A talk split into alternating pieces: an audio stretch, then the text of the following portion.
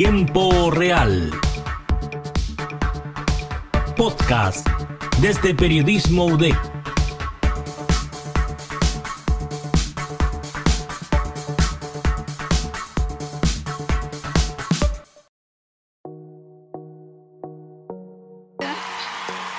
Una presentación espectacular de Simone Biles, sonriente, vuelve a brillar esa sonrisa. Así se refieren a ella, y es que Simone Biles es la gimnasta más premiada de la historia.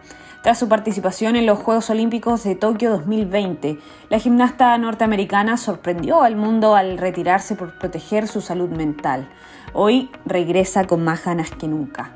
Hola, soy Camila Elso y te doy la bienvenida a un nuevo capítulo de Tiempo Real UDEC. Hoy conversaremos sobre la importancia de la salud mental en los deportes y cómo Simone Biles ha enfrentado esta situación a ojos del mundo. Si no la conoces, no te preocupes. Partamos con las curiosidades de la gimnasta. Su vida ha estado marcado por giros inesperados y una vez que se convirtió en una referente para esta disciplina, la exposición mediática fue tal que, según expertos en el área, señalaron que se retiró en su mejor momento. Nace en Ohio el 14 de marzo de 1997. La deportista estadounidense tuvo una infancia complicada, pues sus padres estaban inmersos en adicciones y ella y sus cuatro hermanos quedaron bajo custodia del Estado. Entonces, ¿cómo comenzó? Tenía tan solo seis años cuando su colegio decidió visitar un centro de gimnasia. En ese momento, Simón llamó la atención de los entrenadores al imitar espontáneamente a las gimnastas que se encontraban practicando en el lugar, por lo que recomendaron a sus padres inscribirla en un centro de gimnasia. Tiempo después apareció su entrenadora Amy Borman, quien se convirtió en su guía hasta la actualidad. Fue hasta 2013 que comenzó su debut como gimnasta senior, aumentando la dificultad y dando inicio al ascenso de su carrera. Sin embargo, dos años más tarde, la atleta norteamericana junto a sus compañeras de equipo denunció al médico deportivo Larry Nassar por abusar de ella y de cientos de mujeres y niñas de los Estados Unidos.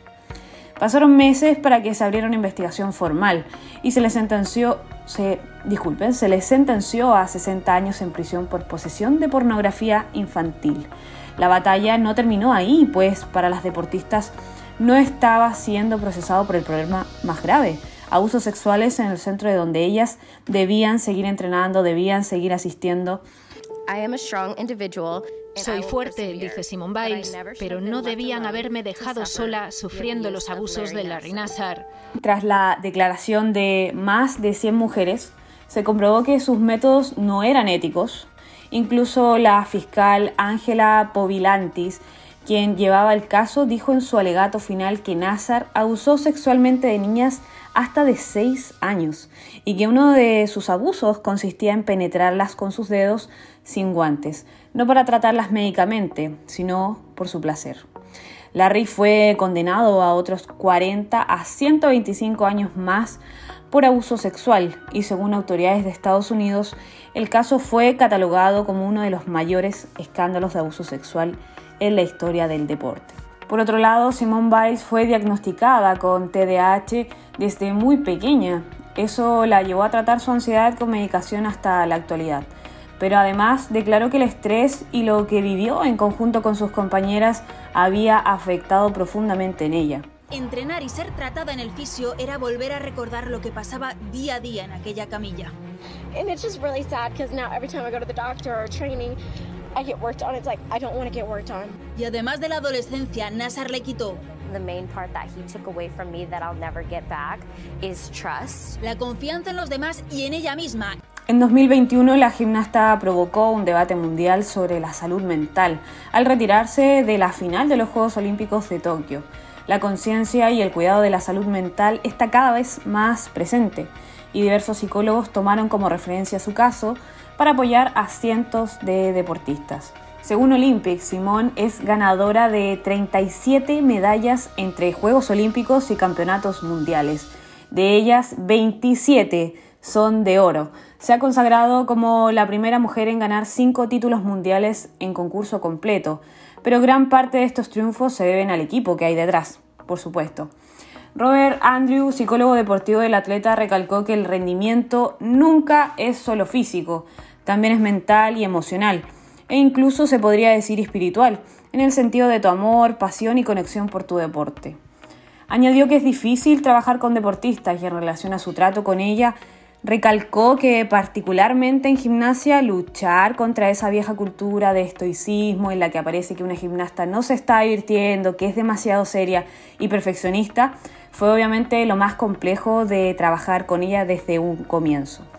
Por ello tuvieron que cambiar esa mentalidad en Simón, incentivándola a ser ella misma y destacar su esencia en cada entrenamiento y competición. Y aquí hagamos una pausa, porque es fundamental que entiendas que los deportistas de por sí ya enfrentan situaciones de presión, de estrés y lesiones, por supuesto, que pueden afectar su bienestar emocional. Si sientes que te está sucediendo esto en reiteradas ocasiones, expertos en bienestar emocional recomiendan ejercicios para mejorar. Por ejemplo, practicar la relajación, la visualización, fomentar la comunicación junto a los entrenadores y los psicólogos deportivos para expresar de manera abierta las preocupaciones y por sobre todo tener un apoyo emocional que pueda provenir de amigos, familiares e incluso compañeros que practiquen la misma disciplina. Biles tiene varios saltos que llevan su nombre por ser ejecutados por ella con una gran dificultad técnica y obviamente nunca antes expuestos. Se convirtió en la primera mujer en ganar tres títulos mundiales de manera consecutiva y el mundo entero la estaba viendo. Por lo mismo la comenzaron a comparar con atletas de alto nivel, pero ella le expuso al mundo lo siguiente. No soy la próxima Usain Bolt o el próximo Michael Fair. Soy la primera Simon Biles. A lo largo de los años, el público y los críticos han destacado su gran destreza en la gimnasia. Tal es el caso reciente de su participación en el Mundial de Gimnasia de este año. Así lo transmitió el canal de TVN en el programa Como Pedro por su casa, en donde el animador Pedro Carcuro y los panelistas comentaron su destreza. Hizo el salto el doble Chepchenko que ahora lleva el nombre de Simon Biles. O sea, este, este, salto se hizo por primera vez en la historia de la gimnasia con la mejor atleta de todos los tiempos. Nos hemos olvidado un poco de la Comaneci, de la Corbut, las grandes gimnastas, una rumana, la otra rusa, y aparece esta majestuosa Simon Biles de vuelta. Bueno, y si has llegado hasta aquí, te quiero agradecer por acompañarme en un nuevo episodio. Y como dato extra para toda la comunidad universitaria, en octubre la DICE realiza muchas actividades para cuidar la salud mental. Y así como Simón, ella declaró, la salud mental es primero. Solo diviértanse en lo que hagan y no piensen en nada como una desventaja. Piensen en ello como un superpoder. Gracias por escuchar y nos vemos en la próxima.